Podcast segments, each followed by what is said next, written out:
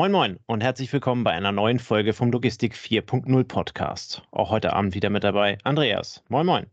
Hi Tobias. Andreas, äh, heute geht es einmal wieder in Nuancen um das Thema äh, Nachhaltigkeit, etwas, was wir in der Vergangenheit mal bespielt haben, wo wir sehr fröhlich sind, dass wir heute ein, ein oder zwei Gäste dazu haben und das Thema nochmal etwas anders beleuchten können.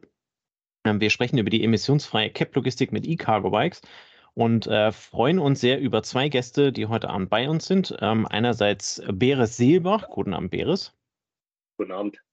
Und andererseits Gerd Sieber. Gerd Seber, sorry. Guten Abend. Guten Abend. Hallo. Ähm, ich würde euch bitten, ähm, äh, starten mit Beres, einmal euch kurz vorzustellen. Wer seid ihr? Was habt ihr mit dem Thema zu tun? Ähm, und äh, dann legen wir mit den äh, Fragen los. Beres, du startest und dann äh, machen wir mit Gerd weiter. Sehr gerne. Ich bin der Beres, äh, wohne mittlerweile in Berlin und habe als Unternehmer vor circa 20 Jahren in der Elektromobilität gestartet. Damals haben wir vor allem Vertrieb und Service gemacht und habe jetzt ungefähr seit 2017 mit dem Thema elektrischen Cargo-Bike unternehmerisch aktiv. Und wir haben einfach hier eine Lücke gesehen zwischen Fahrrädern und Autos, dass es da noch Potenzial gibt für weitere Fahrzeuge, die das Beste aus beiden Welten vereinen, das Beste aus der Automobil- und Transporterwelt und das Beste eben aus der Fahrradwelt und haben sehr früh mit Unternehmen aus der Kurier-Express-Paketbranche angefangen, ein ideales Fahrzeug für die letzte Weile in den Städten zu konzipieren, was einerseits emissionsfrei ist, also lokal keine Emissionen ausstößt, was aber auch noch ein bisschen cleverer und schneller und smarter ist, dadurch, dass es einfach wendiger und kleiner ist. Und das kann in Kombination mit City Hubs LKWs auf der letzten Meile ersetzen, natürlich gerne auch Sprinters, ähm, die mit Diesel heute betrieben werden, ohne dabei aber an Effizienz zu verlieren oder ohne dabei deutlich teurer zu sein in den totalen Kosten. Und das machen wir jetzt seit 2017 und äh, mit einigen Kunden recht erfolgreich, vor allem in Deutschland und freuen uns auf viele weitere Jahre, in denen wir Städte lebenswerter machen, weil das ist das, was mich als Gründer und uns als Unternehmen insgesamt antreibt. Okay, super. Vielen lieben Dank. Ähm, und du hast jemanden mitgebracht, ähm, Gerd Seber. Vielleicht magst du auch noch ein paar Worte zu dir sagen. Ja, gerne. Ähm, ja, Gerd Seber, bin bei der Firma DPD, sicherlich nicht ganz unbekannt, ähm, einer der großen Cap-Dienstleister in Deutschland. Ähm, durfte dort äh, seit jetzt mittlerweile Gott über zehn Jahren das Thema Nachhaltigkeit äh, in Deutschland mit aufbauen, von der, von der ISO-Zertifizierung über äh, CO2-Berechnung und so weiter, bis hin zu äh, den wirklich spannenden Themen, über die wir dann noch heute reden, nämlich die intelligente Innenstadtlogistik. Das ist auch das, was mich tatsächlich äh, in den letzten Jahren äh, zeitlich und auch inhaltlich sehr stark beschäftigt, weil wir natürlich im, als klassischer Dienstleister von mehreren Seiten äh, sozusagen an uns gezerrt wird. Ja? Also Kunden haben Erwartungen, Städte haben Erwartungen, wir selber als Unternehmen haben Ziele, so eben äh, unsere letzte Meile bis 2030 auch weitestgehend emissionsfrei zu bekommen und zu betreiben. Und ähm, in dem Zuge darf ich mich eben seit äh, einer ganzen Weile im Unternehmen mit äh, allem beschäftigen, was jetzt nicht der klassische Dieselsprinter ist, der in die Innenstadt fährt, sondern eben Themen wie Lastenräder, aber auch Mikrodepots, aber auch Paketkästen, ähm, andere Umschlagslösungen, Walker, was wir schon alles äh, auf der letzten Meile eben ausprobiert haben in den letzten Jahren. Und ähm, ja, da geht einem die Arbeit nicht aus. In meinem Fall liebe Grüße aus dem Rheinland, aus der Nähe von Düsseldorf. Ähm, vielen Dank für die kurze Vorstellung. Also wir haben mit Gerd einen Praktiker von DPD, mit Beres ähm, einen Gründer, mit, ähm, sage ich mal, einer Vision, die ja schon sehr weit äh, auch realisiert wurde von euch, damit wir ONO besser verstehen. Du hast vorhin gesagt E-Cargo-Bike, aber ich, da gehört ja noch mehr außenrum dazu. Würde ich dich bitten, kannst du nochmal das System ONO vorstellen? Was gehört alles dazu? Was sind genau eure ähm, sagen wir, Dienstleistungen Richtung CAP-Dienstleister? Was stellt ihr zur Verfügung für eure Kunden und welchen Part übernehmt ihr in der Prozesskette? Wir nennen das äh, unser Geschäftsmodell Vehicle as a Service. Das heißt, wir stellen neben dem Fahrzeug, was wir selbst entwickelt haben, eben auch den technischen Service äh, zur Verfügung. Das bedeutet vor allem Reparaturen und Wartungen und auch äh, die Versicherung, äh, Versicherung gegen Unfälle, Diebstahl, und so weiter, so dass der Logistiker quasi ein Komplettpaket hat. Er zahlt eine monatliche Rate, die ist zwischen 500 und 700 Euro und kriegt dafür quasi alles aus einer Hand. Und die Kernkomponente Komponente unserer Dienstleistung ist das Fahrzeug. Ähm, das kann man sich eigentlich wie einen kleinen Mini-Transporter vorstellen. Man hat ungefähr zwei Kubikmeter Volumen. 200 Kilogramm kann man dort äh, mit befördern. Zusätzlich natürlich noch der Fahrende. Ähm, man hat ungefähr ja, zweieinhalb Quadratmeter Platz, die man damit äh, nur einnimmt. Und man hat einen kompletten Wetterschutz, also man ist vor Wind äh, und Regen, aber auch vor starker Sonneneinstrahlung, die wir jetzt äh, zu dieser Jahreszeit haben, geschützt. Und der große Vorteil im Gegensatz äh, zu einem Sprinter ist, dass ich halt wirklich bis vor die Haustür fahren kann. Ich kann die Radverkehrsinfrastruktur nutzen und ich habe dann eigentlich deutlich kürzere Wege in der Zustellung, weil ich quasi nicht irgendwo äh, einen Parkplatz oder einen Stellplatz suchen muss und dann, sage ich mal, relativ viel laufen muss äh, zur Zustelladresse, sondern ich kann wirklich bis vor die Wohnungstür fahren. Ich kann auch in die Hinterhöfe mit reinfahren, die wir in Berlin viel haben und bin dadurch äh, in gewisser Weise auch schneller und effizienter. Ich habe natürlich insgesamt etwas weniger Volumen, deswegen setzen unsere Kunden das Fahrzeug oft in Kombination mit City Hubs ein. In dem City Hub können diese Fahrzeuge dann ein, zweimal noch zusätzlich am Tag beladen werden. Und diese Kombination eben aus City Hub ähm, und Cargo Bike kann dann eben die Sprinter ersetzen und teilweise eben auch mehr Pakete pro Mitarbeiter und Tag zustellen als in der klassischen Zustellung. Das hängt aber auch immer ein bisschen an der Sendungsstruktur ab und natürlich auch an, an der städtischen Gegebenheit, wie viele Staus gibt es da, wie ist der Verkehr insgesamt organisiert. Und das haben wir quasi mit den äh, CAP-Unternehmen zusammen auf die Straße gebracht die letzten Jahre und optimieren das jetzt natürlich auch gemeinsam. City Hub, ist das eine feste Einrichtung wie ein, ähm, ein Mini-Depot oder ist das etwas Mobiles? Also gibt es ja verschiedene Konzepte, glaube ich, für. Korrekt. Da gibt es ähm, äh, teilweise die Konzepte, dass eine Wechselbrücke mit dem LKW in die Stadt gebracht wird und dann aber meistens dort einen reservierten Stellplatz von der Stadt hat. Das ist häufig aber temporär dann befristet für irgendwie ein, zwei, drei Jahre. Was wir mittlerweile recht häufig sehen, dass äh, Stellflächen in Parkhäusern umgewidmet werden. Das hängt einfach damit zusammen, dass Parkhäuser häufig weniger frequentiert werden in Innenstädten, weil weniger Leute mit dem Auto in die Stadt fahren, um dort einzukaufen oder generell mehr ÖPNV oder Fahrrad genutzt wird. Dadurch habe ich mehr Freiflächen in Parkhäusern und die Parkhausbetreiber suchen natürlich nach zusätzlichen Umsatzquellen und äh, haben die gefunden auch in dem Einsetzen und Betreiben von City Hubs. Ja, aber es gibt auch leere Ladengeschäfte, es gibt Sonderflächen von Städten, die zur Verfügung gestellt werden. Da gibt es jetzt gerade ein Projekt auch in München. Aber ich denke, das häufigste aktuell sind tatsächlich Flächen in Parkhäusern.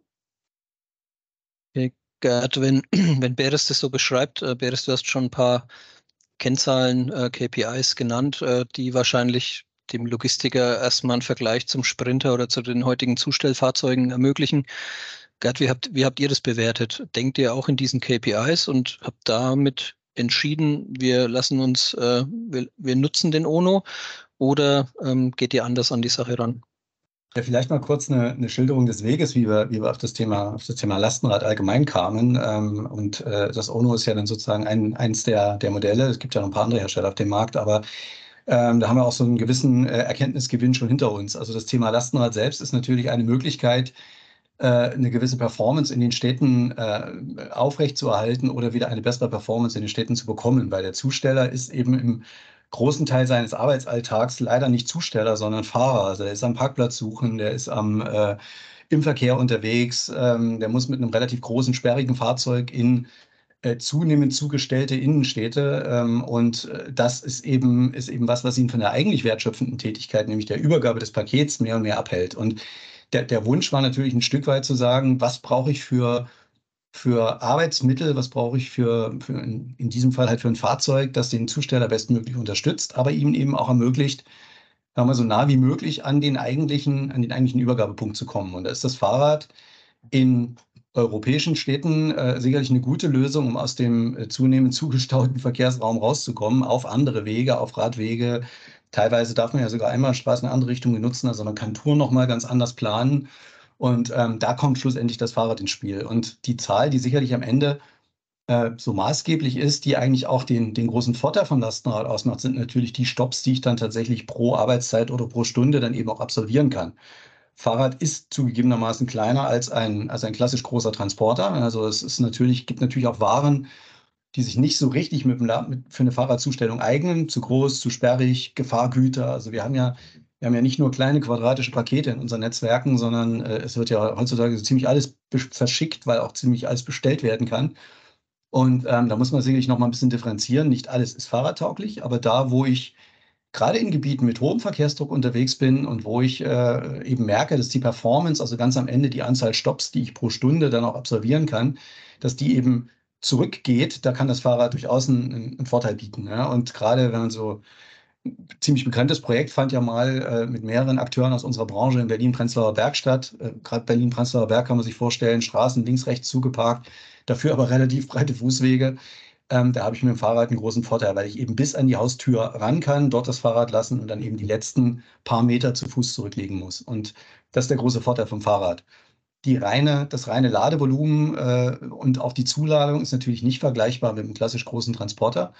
Und der Beres hat es ja eben auch schon erwähnt, ich muss natürlich dann auch eine ganz andere Tourplanung auf der letzten Meile betreiben. Also ich muss mich eben mit solchen Themen wie Urban Hubs, Umschlagspunkten beschäftigen, die ich suchen muss, die ich, die ich finden muss in Städten. Das ist auch nicht ganz einfach. Und von wo aus ich eben dieses Fahrzeug in einem kleineren Radius, als den ein herkömmliches Fahrrad abdecken kann, äh, als ein herkömmliches Fahrzeug abdecken kann, mich in diesem kleineren Radius dann eben effizient bewegen kann. Und das ist der, ist im Prinzip das, was bei der, bei der Fahrradplanung ins Spiel kommt. Wäre es vielleicht nochmal so ein Hinweis äh, für den Hörer, was die Reife eures Produktes angeht? Wie viel, wie viel Fahrzeuge sind bei euch äh, in der Nutzung oder wie, mit wie vielen Partnern arbeitet ihr heute zusammen? Über 100 Kunden haben wir. Wir haben aber auch Kunden aus anderen Branchen, wie zum Beispiel Handwerker, Facility Manager. Ähm, und wir haben mehrere hundert Fahrzeuge jetzt äh, vor allem in Deutschland auf der Straße. Wir haben uns erstmal Deutschland vorgenommen als Markt und hier auch mit dem technischen Service präsent zu sein. Ähm, und äh, wir schauen jetzt erst quasi in europäische, äh, ins europäische Ausland, zum Beispiel UK oder auch Frankreich, wo wir teilweise in Städten noch eine angespanntere Situation haben äh, als in Deutschland. Das ist natürlich für uns besonders interessant. Und wir entwickeln das Fahrzeug kontinuierlich weiter. Also wir merken schon an den Fahrzeugen, auch die im Feld sind, ähm, die eine oder eine andere auch noch technische Verbesserungen, die wir vornehmen können. Und das ist eigentlich ein kontinuierlicher Prozess. Das heißt, jedes Fahrzeug, äh, was jetzt auf die Straße kommt, ist einen kleinen Ticken besser als die Fahrzeuge davor. Ähm, und das wird wahrscheinlich noch einige Monate auch so weitergehen. Beres von, äh, sorry, Gerd, von eurer Seite äh, bei DPD, seid ihr im Feldversuch oder seid ihr schon in einer rolloutfähigen Lösung und überlegt schon, wie ihr in die Breite geht? Oder also ich glaube, die, die Zeit der Feldversuche ist da schon, ist da schon seit ein paar Jahren vorbei. Also wir haben in, in, in mehreren Projekten, sei es jetzt allein oder sei es kooperativ mit anderen Akteuren der Branche, teilweise auch eben branchenfremd. Also man kann ja das Fahrrad, wie die Beres auch schon angedeutet hat, muss ja nicht nur in der, in der CAP-Branche einsetzen, sondern gibt es ja eine Vielzahl von Branchen, wo das, wo das eine, eine sinnvolle, sinnvolle Anwendung findet. Ähm, da haben wir das bewiesen, dass es natürlich grundsätzlich geht, Pakete zuzustellen. Wichtig war, die Lernkurve, die wir durchgemacht haben, ähm, was das Fahrrad selbst betrifft. Also die, die ersten Modelle waren da noch nicht, äh, ich sage jetzt mal, der, der industriellen Nutzung, äh, für die industrielle Nutzung geeignet. Also da merkt man dann relativ schnell, wenn die im harten Zustellalltag rangenommen werden mit 50, 80, 100, 120 Stops pro Tag, ähm, da, das geht aufs Material. Und äh, da haben wir auch einige Fahrradmodelle durchgetestet, einige verschlissen. Wir haben auch festgestellt, welche Punkte schlussendlich wichtig sind. Und das merkt man sicherlich, wenn man drauf sitzt und, und jeden Tag drauf fährt. Das merkt man aber eben auch, also in meinem Fall, wenn man eben das Feedback von verschiedenen Fahrern aus verschiedenen Einsatzszenarien, Einsatzgegenden dann mal zusammensucht äh, und, und dann relativ schnell auf die Punkte kommt, worauf es, worauf es am Ende ankommt. Das ist natürlich Ergonomie, aber es sind eben auch so simple Themen wie, äh, wenn ich 80 Mal am Tag die Tür vom Laderaum auf und zu machen muss, dann muss das einfach problemlos vonstatten gehen und sicher sein und handhabbar sein und zuverlässig sein. Und das sind die Punkte, die, die dann wirklich aus unserer Branche heraus auffallen, auf die man vielleicht erstmal nicht kommt, wenn man an Fahrrad denkt, sondern das sind dann aber eben wirklich die Themen, die ich am häufigsten mache pro Tag, da darf es halt nicht haken.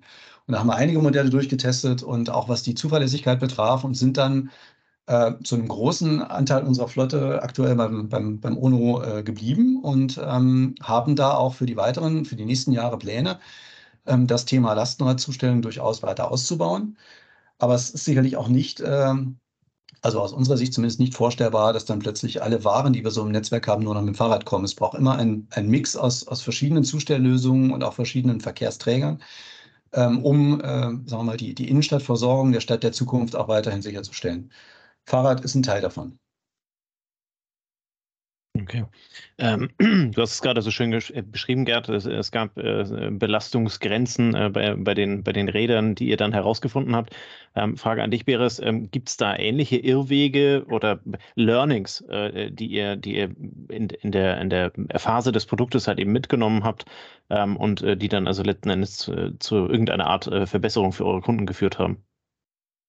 Es gab sicherlich die eine oder andere Komponente am Fahrrad, die wir am Anfang noch etwas zu schwach ausgelegt haben. Wir haben diesen Use Case Paketzustellungen dann teilweise doch unterschätzt, was das bedeutet. Wir haben auch unterschätzt, dass andere Städte in, in Deutschland äh, abseits von Berlin vielleicht nicht die breiten Radwege hat, die wir mittlerweile haben, zum Beispiel in, in Magdeburg oder so, äh, dass da auch die Straßen noch teilweise etwas schlechter sind und das natürlich sehr aufs Material geht, gerade wenn die Fahrzeuge irgendwie sechs Tage in der Woche und da irgendwie acht bis neun Stunden am Tag genutzt werden. Ja.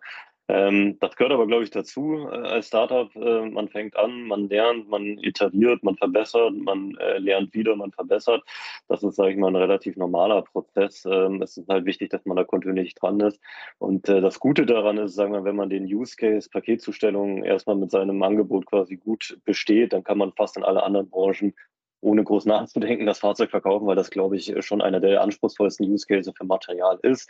Das sieht man ja auch durchaus an den Transportern und Sprinter. Auch die haben ja durchaus ihre Herausforderungen, wenn sie im Paketeinsatz sind, was so Türfangbänder angeht oder auch Zündschlösser und so weiter und so fort. Ja. Und wir haben uns die Branche ausgesucht, äh, weil wir hier das größte Potenzial sehen. Wir haben extrem viel gelernt und das Fahrzeug entsprechend angepasst und sind jetzt, glaube ich, eben auch gewappnet äh, für, für alle anderen Märkte ist ein bisschen vergleichbar vielleicht mit dem Taxi-Einsatz äh, von den Automobilherstellern, oder? Wer versucht mit dem Serienfahrzeug äh, eine Million Kilometer im Stadtverkehr zusammenzubekommen, der tut sich auch schwer. Ja. Korrekt, ja. das hat ja Mercedes äh, ganz gut damals noch äh, als, als Brandmaßnahme, glaube ich, bewiesen. Alle Taxifahrer haben auf Mercedes geschwört. Dann haben die Privatleute gesagt, na dann kaufe ich mir auch ein. Äh, vielleicht äh, verfolgen wir einen ähnlichen Weg, mal. Okay, das heißt, der ONO für den Privatkunden, der ist aber heute noch nicht erhältlich oder wäre der schon? Nein. Der ist noch nicht erhältlich und der sieht sicherlich in Zukunft auch ganz anders aus. Aber ich sage mal, das, was wir jetzt lernen als Unternehmen äh, mit der jetzigen äh, Fahrzeuggeneration und mit unseren jetzigen Kunden, äh, das nehmen wir natürlich auch mit für die Zukunft. Das ist, ein, das, das ist äh, da möchte ich, möchte ich gern kurz einhaken. Also das ist tatsächlich auch was, was, was bei uns was ich durchaus positiv sehe, dass es den UNO für, für die Privatpersonen jetzt nicht unbedingt äh, gibt oder dass er nicht im Vordergrund stand, weil das war aus meiner Sicht auch ein Problem, das die frühen Lastenradhersteller hatten, äh, dass die immer versucht haben, so ein bisschen mit einem Modell diese ganze Bandbreite von ich fahre meine Kids zur Schule oder vielleicht den Hund durch die Gegend oder fahre mal zum Baumarkt, aber eben auch so diesen, diesen harten äh, äh professionellen Zustellalltag abzudecken. Und ich glaube, da braucht es unterschiedliche Konzepte für. Also unsere Wahrnehmung war zumindest, dass die, dass die Modelle, die ich jetzt im Privatbereich äh, durchaus, äh, also wo, wo, die Kunden sehr zufrieden waren, also nachdem wir es mitbekommen haben, dass die für unsere Branche nur bedingt geeignet waren. Ja? Und das, das sieht man bei den klassischen Transportern ja auch. Natürlich gibt es da Vorlieben. Ich fahre lieber Marke A oder Marke B, aber im Grunde kommt es darauf an, dass die Kiste zuverlässig ist, dass die einen guten Service, dass ein guter Service dahinter hängt, dass die zuverlässig fährt und dass die mir die Pakete von A nach B bringt.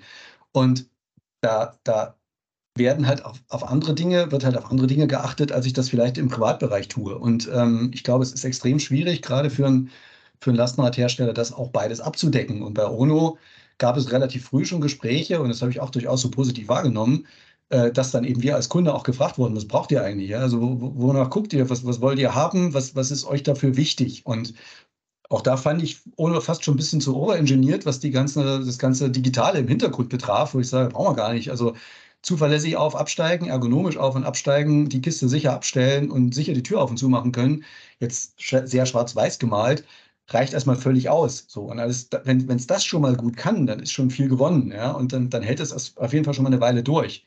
Und da hatte ich schon das Gefühl, dass, dass ihr da gut zugehört habt und auch wirklich versucht habt, ein, ein äh, Produkt für bestimmte Branchen zu entwickeln. Und äh, das hat ja zumindest uns dann auch ein Stück weit überzeugt. Ja, spannend ist wahrscheinlich auch, Beres, ähm, mit dem Endkunden, also mit Endkunden, sag ich, mit dem Endnutzer, ne, mit dem Fahrer, der Fahrerin, ähm, eine Feedback-Schleife aufzubauen, damit dieses Feedback möglichst schnell in eure Entwicklung einfließt und ihr zügig dann die neue Generation mit, mit dem behobenen Thema äh, an den Start bringt. Ne? Absolut. Wir befragen sie regelmäßig, also einerseits die Flottenmanager, aber vor allem auch die Fahrenden was sie noch äh, verbessern würden. Das ist eigentlich die wichtigste Quelle auch für unsere Produktentwicklung, neben natürlich eigener Tests, die wir machen. Aber niemand ist, kann so gut Feedback geben zum Produkt, der es irgendwie sechs Tage die Woche nutzt und, und, und das im stressigen Arbeitsalltag.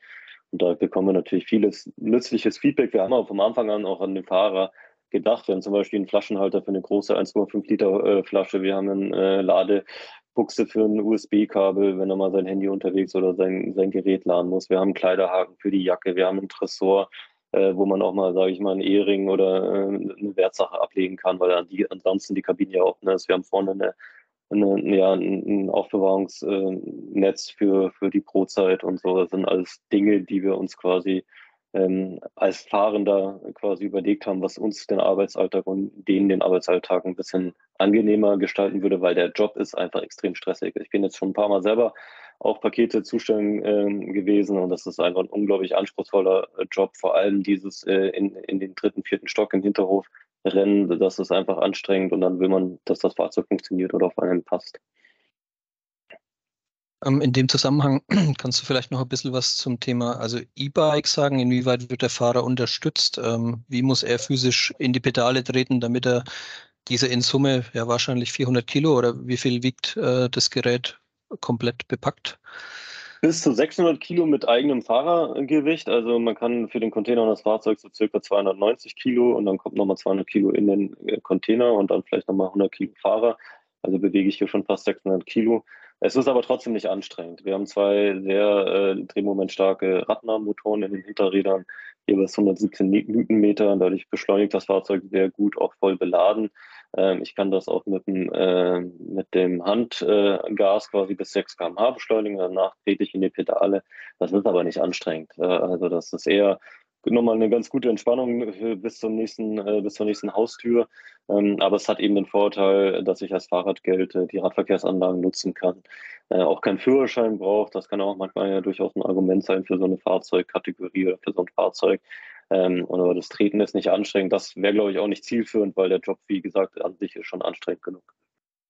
Und das Ziel ist auch nicht irgendwie auf 35 km/h zu kommen, ähm, weil du ja sowieso einen kurzen Stopp in absehbarer Zeit wahrscheinlich wieder hast. Ne? Okay. Das, genau. Und damit wäre man rechtlich eben auch kein Fahrrad mehr in Europa. In Amerika sieht das anders aus. Da darf man bis 32 km/h Beschleunigung und gilt noch rechtlich als Fahrrad. In Europa haben wir die 25 km/h Grenze, aber ich glaube, selbst wenn die Grenze bei 32 liegen würde, könnten wir es natürlich technisch so einrichten.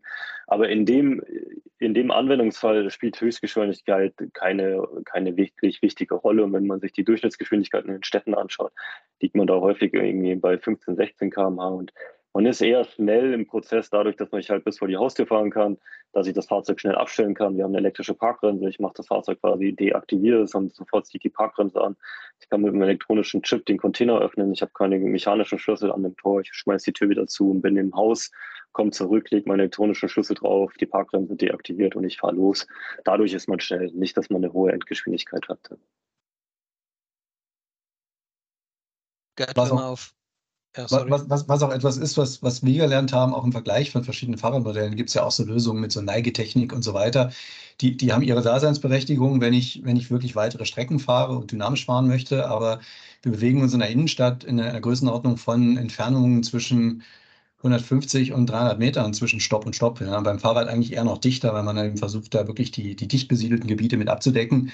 Da geht es tatsächlich eher um Ergonomie beim Auf-Absteigen, beim, beim Abstellen, beim äh, wie komme ich an mein Paket. Also übrigens möchte ich ergänzen, es gibt so USB-Buchsen und alles. Ich habe gelernt, dass es auch noch eine, eine Halterung für, eine, für so eine klappbare Sackkarre braucht, weil selbst die haben unsere Fahrer noch dabei. Also äh, ich glaube, auch da können wir noch ein bisschen Weiterentwicklung betreiben.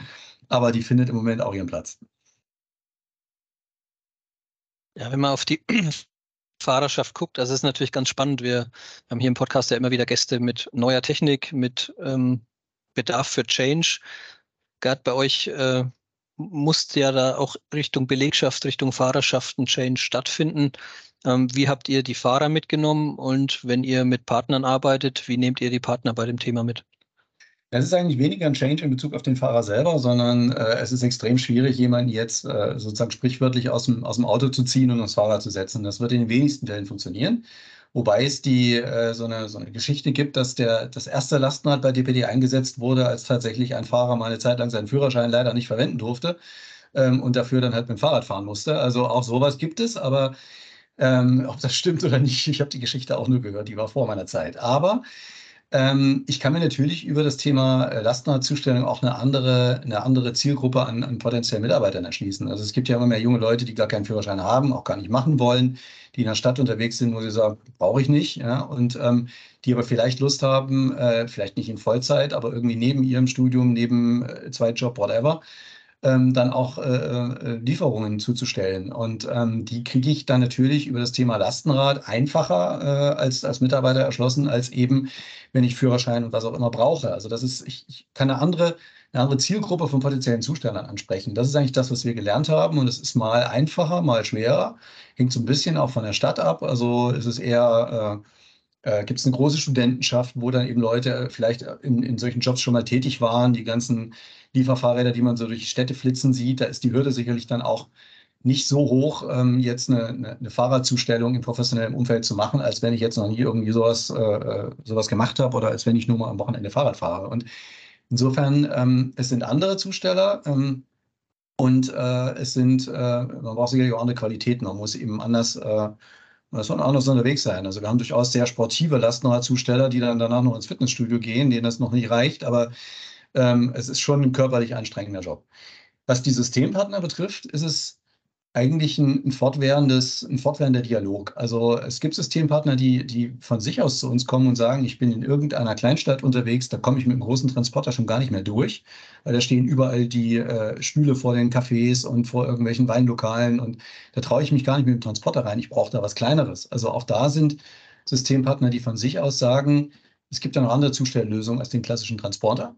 Wiederum andere Systempartner, die muss man eben mit auf so einen Weg nehmen und muss ihnen aufzeigen, dass es eben vielleicht ein Teil ihres Tourgebietes das Fahrrad durchaus einen Vorteil haben könnte. Und ähm, dann probiert man es halt gemeinsam mal aus. Und äh, wir müssen sicherlich als Unternehmen eher bei den Rahmenbedingungen unterstützen, bei der Suche nach einem Mikro-Hub oder nach einem Urban Hub, von wo aus ich eben mit dem Fahrrad starten kann, bei der Anpassung unserer Prozesse, weil ich muss die Lastenradpakete in irgendeiner Form separieren, dann eben auch dorthin kriegen. Ich muss vielleicht auch differenzieren, vielleicht mache ich auch irgendwo einen Gewichtscut und sage, äh, alles unter XY Kilo äh, packe ich erst gar nicht aufs Fahrrad, weil das dann eben ineffizient wird. Es betrifft ja auch Prozesse auf unserer Seite. Also das ist sicherlich was, was wir als Unternehmen liefern. Und im Dialog mit Systempartnern ähm, lässt sich da durchaus auch das Fahrrad sinnvoll einsetzen. Also dann kommt ihr, also der, der Need oder der Bedarf äh, schiebt dann auch ein Stück von selbst an. Ähm. Der, der, der fängt hier und da von selbst an und natürlich äh, gibt es auch eine, gibt es natürlich auch einen regen Austausch zwischen, zwischen Systempartnern innerhalb von DPD. Wenn dann eben der eine seine Erfahrungen gemacht hat, dann, dann gibt er die durchaus auch mal weiter. Positive wie negative, fair enough, aber ähm, das äh, ein Stück weit befeuert sich so ein Thema dann auch selbst. Aber aus meiner Erfahrung kann ich sagen, dass es doch auch immer ein, ein äh, ja, also glaube ich, noch eine ganze Weile in Dialog bleiben wird, den wir eben auch von uns aus bewusst anstreben. Okay. Ähm, Beres, Jetzt gucken wir nochmal so auf das Thema Mikrohub, ähm, Containerlösungen, ähm, Abstellen von der Wechselbrücke. Ähm, habt ihr verschiedene Wege, die dort das Paket nehmen kann oder empfehlt ihr einen Weg äh, für die Nutzung des ONO? Sagt ihr, ähm, ja, keine Ahnung, du musst dreimal am Tag neu laden oder ist das von Kunde zu Kunde sehr unterschiedlich? Kannst du da nochmal einen Einblick geben? Also vielleicht noch eine Besonderheit, auf die wir noch nicht so stark eingegangen sind in dem Podcast, ist ja, dass wir hier hinten einen Container auf unserem äh, Cargo-Bike haben, den ich auch sehr schnell abnehmen kann. Da sind Schienen hinten drin, die äh, kann ich quasi ausfahren und einhängen und dann kann ich den Container ähm, lösen vom Fahrzeug mit dem gleichen RFID-Chip, mit dem ich auch das Fahrzeug starte und kann quasi innerhalb von 20 bis 30 Sekunden äh, den Container abnehmen und dann brauche ich nochmal die gleiche Zeit, um auch einen Container auch das Fahrzeug zu schieben. Der kann auch voll beladen sein, da der, die Höhe, die ich überwinden muss, sehr gering ist, schaffe ich das auch alleine. Ähm, und wir haben da äh, Kunden, die nutzen diese Containerisierung, die bringen quasi voll äh, vorkonfektionierte Container aus dem, aus dem Umkreis der Stadt in die Innenstadt, laden die dann dort ab und parken die zwischen in einem City Hub und dann kommt der Zustellfahrende und äh, wechselt quasi den Container voll gegen leer und fährt direkt los und dadurch hat er quasi nur wenige Minuten, die er braucht, um, um das Fahrzeug zu beladen. Wir haben aber auch viele Kunden, die bringen die Pakete mit größeren LKWs äh, in die Innenstadt, in Rollcontainern oder Rollkäfigen oder anderen äh, Gefäßen und äh, lagern die dann zwischen im City Hub und dann kommen die Zustellfahrenden und nehmen quasi jedes Paket und beladen damit das Cargo Bike. Ähm, das hat den Vorteil äh, oft, äh, dass dann der Zustellende eben weiß, wie ist der Container beladen, wo sind welche Pakete für welche Straße. Dadurch ist er in der Regel etwas effizienter bei der Zustellung. Er braucht aber mehr Zeit bei der Beladung. Wir schreiben das nicht vor. Wir bieten beides an und wir sehen beides aktuell. Wir sehen schon noch Vorteile darin, wenn der Zustellende sein Fahrzeug selber belädt, weil er dann im Zweifel etwas schneller ist bei der Zustellung. Ähm, und wir haben Kunden, die packen da teilweise 60, 70 Sendungen rein. Äh, die haben dann teilweise auch da Versandtaschen oder sowas. Da kriege ich dann richtig viel rein. Und wir haben aber auch äh, äh Kunden von Sendungsstrukturen, die dann eben nur vielleicht 20, 30 Pakete da reinkriegen, weil die irgendwie größer sind. Also das sehen wir eigentlich alles. Ähm, umso effizienter ist es eigentlich, wenn ich ganz viele Zustellungen habe, ganz viele Stops und 60, 70 äh, Sendungen in diesen Container kriege. Dann bin ich äh, mit dem Cargo Bike am effizientesten unterwegs und habe auch den größten Vorteil gegenüber einem Sprinter in der Regel. Gerd, wie setzt ihr es ein? Nutzt ihr Containerisierung oder lasst ihr es offen? Die, die, die Zahlen kann ich im, im, Groben so bestätigen. Wir nutzen die Containerisierung immer dann, wenn wir äh, tatsächlich, ähm, wenn die Andienung des Containers entsprechend einfach ist. Also wir haben durchaus eine gewisse Dynamik über die Woche und auch übers Jahr. Und ähm, was die, was, was was die Box selber betrifft, so kriege ich die eigentlich nicht ohne, äh, zum Beispiel ohne irgendein Handlingshilfsmittel, Hubwagen, was auch immer, oder Gabelstapler, zum Beispiel aus dem Sprinter raus. Dann bin ich mit irgendwelchen Rampen und so weiter unterwegs.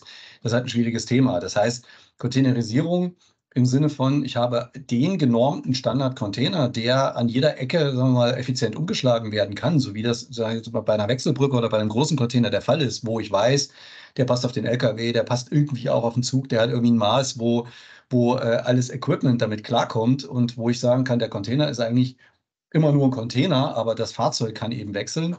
Ähm, Soweit sind wir in der, in der Branche rund ums Lastenrad noch nicht. Und das ist eben was, was gerade äh, wir auch eben aus verschiedenen Fahr Fahrradmodellen gelernt haben.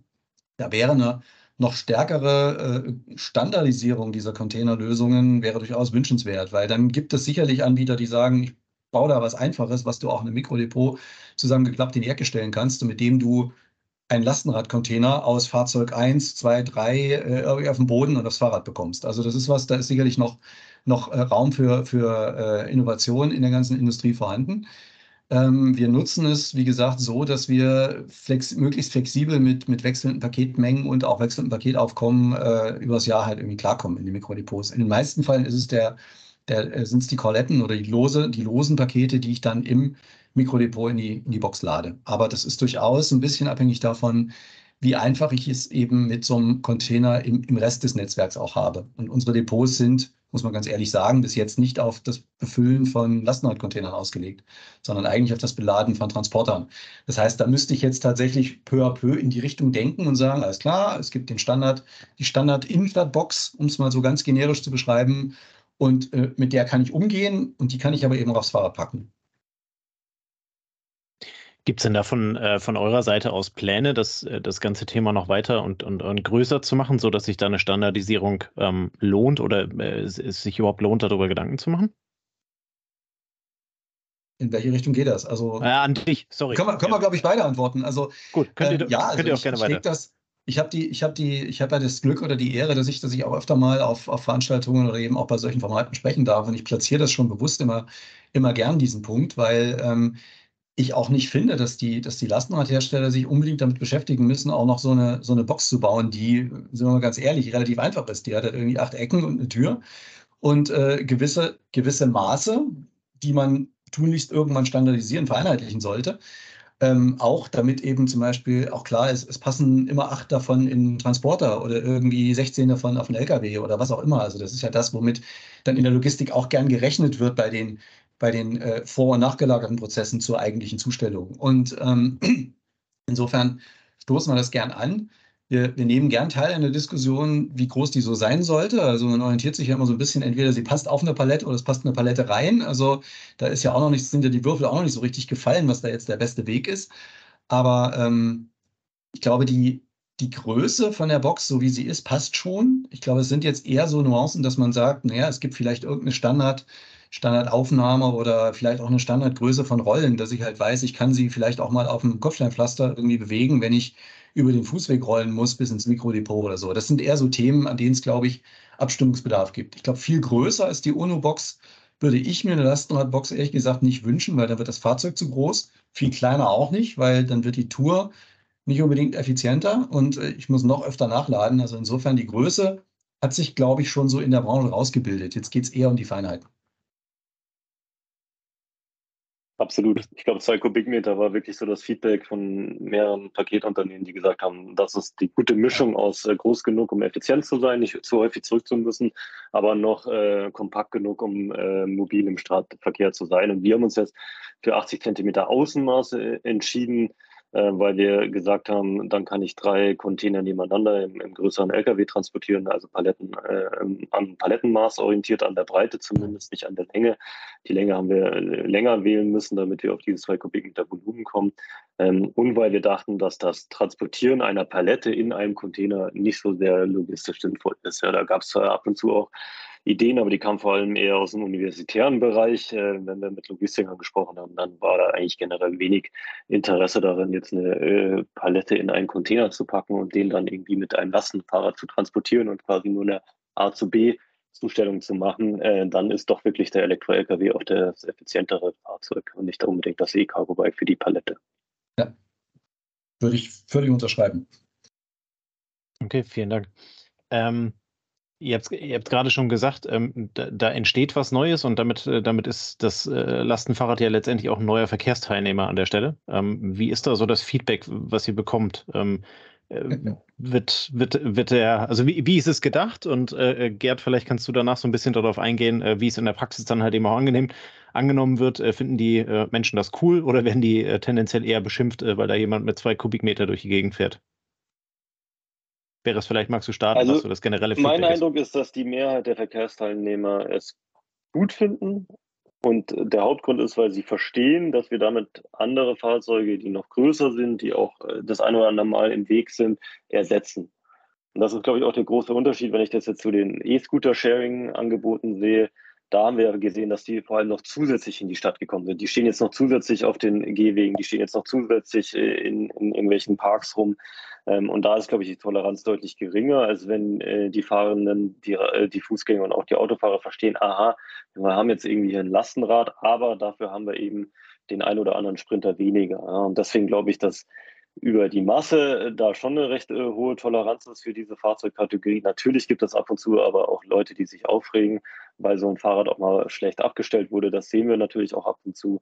Und deswegen haben wir auch mit dem Radlogistikverband einen Verhaltenskodex äh, für Schwerlastenfahrende herausgegeben, wo wir eben ausdrücklich darauf hinweisen, dass so ein Fahrzeug zum Beispiel nicht auf dem Radweg abzustellen ist, dass man vorsichtig fährt, dass man rücksichtsvoll fährt, dass man auch Radwege nur nutzt, wenn die breit genug sind, dass auch noch andere Radfahrende vorbei können.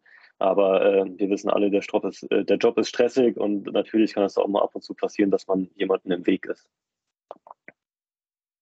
Also Wahrnehmung von, von äh, aus Sicht der Zusteller, die wir, die wir befragt haben, die mit dem Fahrrad unterwegs waren, am Anfang eigentlich überwiegend positiv. Also werden tatsächlich auch angesprochen drauf und äh, ausgefragt und äh, ganz anders wahrgenommen. Hängt natürlich ein Stück weit davon ab, wie sie sich dann eben auch im Straßenland verhalten. Ich projiziere jetzt mal das Fahrrad wirklich nur auf Radwege. Da ist es schon ein bisschen von der Stadt abhängig, ob ich dann mit meinem Fahrrad den oder mit meinem Lastenrad den Fahrradfahrern eher im Weg bin, weil es ist natürlich ein bisschen breiter, ein bisschen länger als ein, als ein klassisches normales Fahrrad. Ähm, die, äh, eine interessante Anekdote ist, dass wir mehrere Begegnungen mit der Polizei hatten, die nicht so ganz glauben wollten, dass dieses äh, Gerät, was da jetzt steht, tatsächlich ohne Führerschein bewegt werden darf. Äh, da gab es durchaus Diskussionen, ein bisschen Aufklärungsbedarf, also dass man da wirklich mal auf die, auf die STVZO verweisen muss und sagen muss, naja, so streng nach Regeln ist das ein Fahrrad und äh, so, so setzen wir es auch ein. Also da gab es durchaus ein paar äh, klärungsbedürftige Vorfälle, aber ähm, im Großen und Ganzen ist es eine positive Wahrnehmung teilweise auch tatsächlich explizit seitens der Ordnungsämter, also der Ordnungsbehörden, die in der Stadt unterwegs sind. Also es gibt Städte, da läuft das richtig gut. Und da werden wir quasi gegrüßt auf der Straße, wenn der Zusteller vorbeikommt, weil eben auch gesehen wird, naja, das ist eben mal nicht das Auto, mit dem ich mich sonst rumschlage, sondern es ist irgendwie das Fahrrad, das tatsächlich solche Transportströme auf, auf andere Wege verlagert. Und ähm, ist ein bisschen stadtabhängig, aber insgesamt sicherlich erstmal eine positive Wahrnehmung. Wenn ich es aus Stadtsicht äh, sehe, also mir begegnet immer oder sehr oft die Vorstellung, dass dann irgendwie in so einer, so einer idealisierten Zukunft alle Waren plötzlich nur noch mit dem Fahrrad kommen. Ähm, das wird erstens nicht effizient funktionieren und zweitens, wenn dem so wäre, dann müssten einige Städte aber noch sehr viele Hausaufgaben vorher machen, weil ich glaube, wenn man wirklich noch mehr Warenströme auf die teilweise sehr dürftigen Radwege verlegen würde, dann würde es in der einen oder anderen Stadt echt schwierig. Also auch da ist so ein bisschen, bisschen Maß gefragt und auch, und auch wieder so ein, so ein gemeinsamer Weg nach vorne gefragt. Ja? Also man kann sicherlich nicht äh, alles, was mit dem Transporter äh, im Moment transportiert wird, äh, auf irgendein Lastenrad projizieren, dann ersticken die, die Städte in Lastenfahrrädern. Also überall das Maß halten und nach der für die Transportaufgabe am besten geeigneten Lösung suchen und die einsetzen. Ja, dass die zukünftig lokal emissionsfrei ist, ist, glaube ich, ein Punkt, über den wir nicht sprechen müssen. Das, das äh, haben wir alle auf dem Schirm. Aber da ist durchaus Platz für ein Miteinander aus äh, elektrisch angetriebenen größeren Fahrzeugen bis hin zum Fahrrad.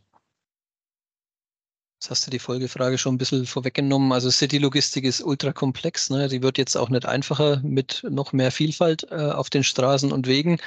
Ähm, es spielen sehr viele Leute da sowohl im Verkehr mit als auch in der Gestaltung dieses Verkehrs. Ähm, durch die Gesetzgebung, durch die Ordnungs-, also durch die Städte. Was würdet ihr euch da wünschen, ähm, damit ein Wechsel in den Systemen, vielleicht auch Beres von deiner Seite, ähm, möglichst schnell und einfach vonstatten geht? Gibt es da irgendwas, was man euch noch aus dem Weg räumen könnte, damit es äh, besser funktioniert?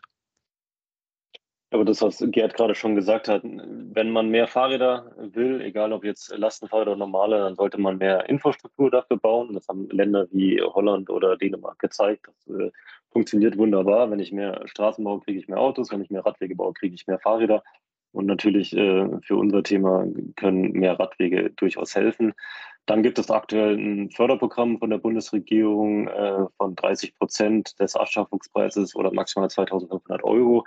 Das läuft nächstes Jahr aus und ist aktuell auch nicht für das Thema Leasing äh, anwendbar. Da würden wir uns natürlich wünschen, dass das verlängert wird und auch auf das Thema Leasing angewendet wird, weil die meisten unserer Kunden das einfach äh, im Leasing-Modell nehmen. Und das äh, dritte Thema ist, glaube ich, dass äh, man ja das zweite Reihe parken, äh, wenn es überhand nimmt, auch mal vielleicht mit einem kleinen Knöllchen äh, versieht, weil es halt einfach äh, die Alternative ist äh, zu unserer Lösung und wenn die etwas unattraktiver wird, das fördert unsere Lösung. Ja, und das ist nun mal eigentlich auch Gesetz ähm, und wird teilweise halt äh, sehr, sehr ähm, ja, meistens immer noch toleriert von den Behörden, ähm, weil früher immer galt, es gibt ja keine Alternative dazu, jetzt gibt es eine Alternative und das würde vielleicht den Umstieg auch noch mal ein bisschen beschleunigen. Gerd, gibt es von deiner Seite da noch was zu ergänzen? Oder? Ja, ähm, also ich würde mir wünschen, tatsächlich ähm, bei, also ich beziehe jetzt mal die Frage auf, auf, die, auf das wirklich auf das Thema Innenstadtzustellung der Zukunft und ähm, oder äh, nachhaltige Innenstadtzustellung der Zukunft.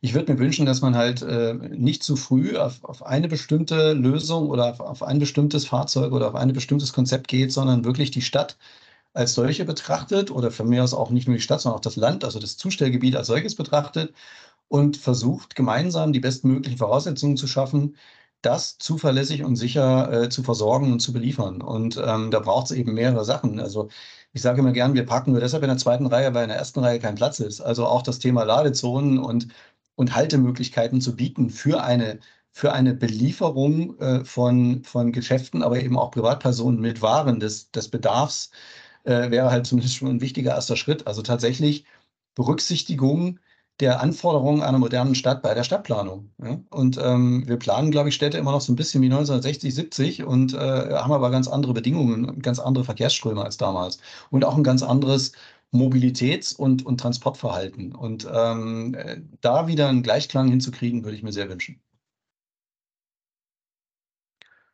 Sehr cool. Vielen, also vielen Dank für die Darstellung. Ähm, Beres, vielen Dank für die Beschreibung von ONO und was, was euer System, was euer E-Bike alles kann.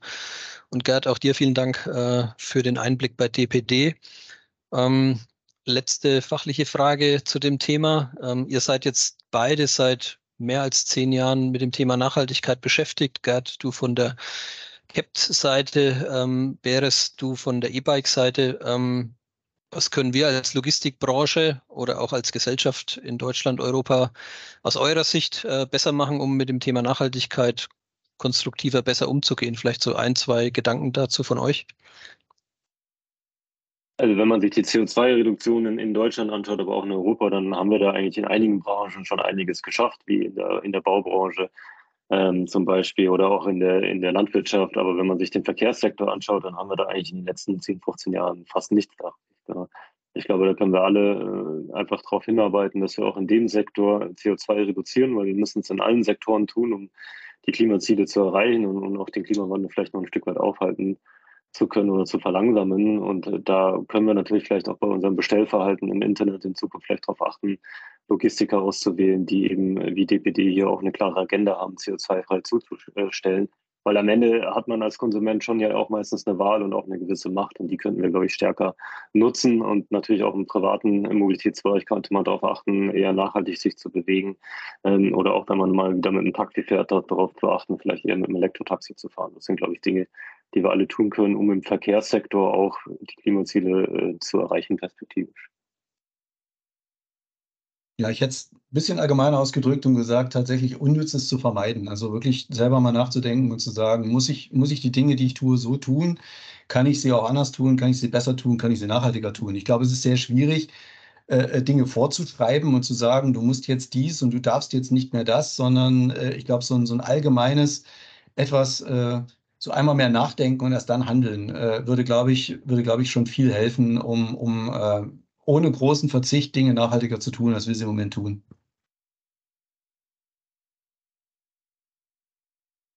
Sehr cool. Ähm, wir stellen unseren Gästen äh, ganz am Ende immer eine obligatorische letzte Frage. Ähm, die wollen wir natürlich auch äh, euch stellen.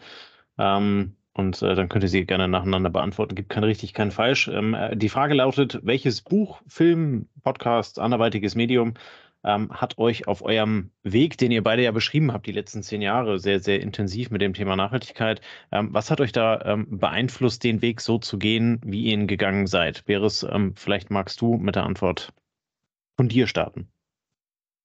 Also, wenn ich wirklich 20 Jahre zurückdenke, was mich auf die Elektromobilität gebracht hat, war, war meine Erfahrung im Ausland. Ich war da in Asien, habe dort sehr viele Elektrofahrzeuge gesehen und das fand ich einfach total beeindruckend, was dort schon passierte und äh, was mich noch später zu, oder noch weiter zurückliegend halt inspiriert hat, war, dass ich teilweise in, in, der Stadt, aber auch auf dem Land groß geworden bin, in den Bergen und immer das äh, vereinen wollte die Lebensqualität vom Land mit den Qualitäten einer Stadt. Und das ist das, was mich seitdem antreibt. Was mich jetzt neulich inspiriert hat, äh, ist einmal der OMR-Podcast. Den finde ich einfach spannend, weil da tolle Persönlichkeiten aus dem Bereich Medien, Unternehmertum, ähm, aber auch Sport äh, interviewt werden und man einfach da unglaublich viel lernen kann von, von anderen erfolgreichen äh, Personen. Und zuletzt auch ähm, ja, der Vortrag von Luise Neubauer von Friday for Future auf der OMR-Konferenz in Hamburg, den fand ich sehr inspirierend, weil sie, glaube ich, für eine Generation steht, die, die jetzt auch nach mir kommt, die das Thema Nachhaltigkeit nochmal ganz anders aufnimmt und äh, auch hoffentlich umsetzt. Äh, und das fand ich einfach einen sehr inspirierenden Vortrag, den man sich auch auf YouTube ansehen kann. Für alle, die das interessiert, sind, glaube ich, gut investierte 20, 30 Minuten. Gut, wenn äh, Beres mehrere Sachen aufzählt, dann gönne ich mir auch zwei. Also zum einen habe ich vor einer Weile mal, äh, also ich bin, trotz aller Nachhaltigkeit, war ich viel mit dem Auto unterwegs und hörte immer Hörbücher. Und ich habe es leider nur als Hörbuch gehört. Aber als Buch ist es mit Sicherheit noch spannender. Und zwar das Buch Factfulness von Hans Rosling. Weil das einfach, äh, glaube ich, eine, eine, also am Ende auch eine positive Sichtweise auf die Welt mit sich bringt, wenn man sie wirklich mal auch die guten Sachen sich in, in Zahlen anschaut und in Zahlen ausdrückt. Und ähm, gerade zum Thema Nachhaltigkeit habe ich vor, ich glaube, vor zwei Wochen und ich habe dann heute noch mal reingehört in ein, YouTube-Video dazu, einen Vortrag von dem Thomas Ranft, also vom, vom Wetterfrosch, äh, gehört, äh, der das ganze Thema Klimawandel und äh, Zusammenhänge und äh, wir müssen anfangen, aber jeder kann anfangen, eigentlich sowas von markant und, und äh, gut verständlich auf den Punkt bringt. Also äh, der Vortrag hat mich wirklich maßgeblich beeindruckt, aber das war in sehr jüngerer Zeit. Okay, super. Vielen lieben Dank. Äh, packen wir alles unten in die Shownotes, auch wenn die jetzt um zwei Einträge länger werden, aber das gönnen wir uns. Vielen Dank für die super Quellen, die ihr äh, da mitgebracht habt äh, und die Empfehlung, die ihr unseren Hörern da mitgegeben habt. An der Stelle sind wir am Ende angekommen. Ähm, ich bedanke mich ganz herzlich für eure Zeit, alles, was ihr mitgebracht habt. Ähm, an, äh, einerseits an, an Erfahrung und, und Expertise, wie es überhaupt zu dem Produkt kam von dir, Beres, und dann äh, Gerd, von dir halt eben der, der, der praktische Teil. Wie lässt sich das, was, was angedacht ist, in der, in der Praxis umsetzen? Äh, fand ich sehr kurzweilig, sehr interessant. Insofern vielen lieben Dank äh, dafür, dass ihr mit dabei wart. Danke, dass ich dabei sein durfte. Danke euch. Hat Spaß gemacht. Super. Wir schließen die heutige Folge damit, ähm, liebe Hörer, und wir hören uns dann nächste Woche Freitagabend wieder bei der nächsten Folge. In diesem Sinne, einen schönen Abend und bis dann. Ciao, ciao. Das war eine neue Folge des Logistik 4.0 Podcasts. Wir möchten dir helfen, neue Themen im Bereich der Logistik zu entdecken, zukünftige Entwicklungen und Trends kennenzulernen und dich mit anderen Logistikern zu vernetzen. Um regelmäßig zu neuen Folgen informiert zu werden, werde Mitglied in unserer Gruppe Logistik 4.0 auf LinkedIn oder folge den Logistik 4.0 Profilen auf Twitter, Facebook oder Instagram. Unsere Folgen werden mit Hilfe unserer Patreons produziert. Besonderer Dank gilt dabei unserem Patreon 4.0 der Firma Bord. Weitere Informationen, wie auch du unseren Podcast unterstützen kannst, findest du auf unserer Homepage logistik4.0.de. Hast du einen interessanten Themenvorschlag oder möchtest du dich als Interviewgast bewerben, kontaktiere uns per Mail an logistik4.0 at gmail.com. Bei persönlichen Kontaktanfragen an uns schreib uns gerne dein Anliegen dazu, damit wir wissen, wie wir diese Anfrage einordnen können und dich unter dem täglichen Spam schnell herausfischen können.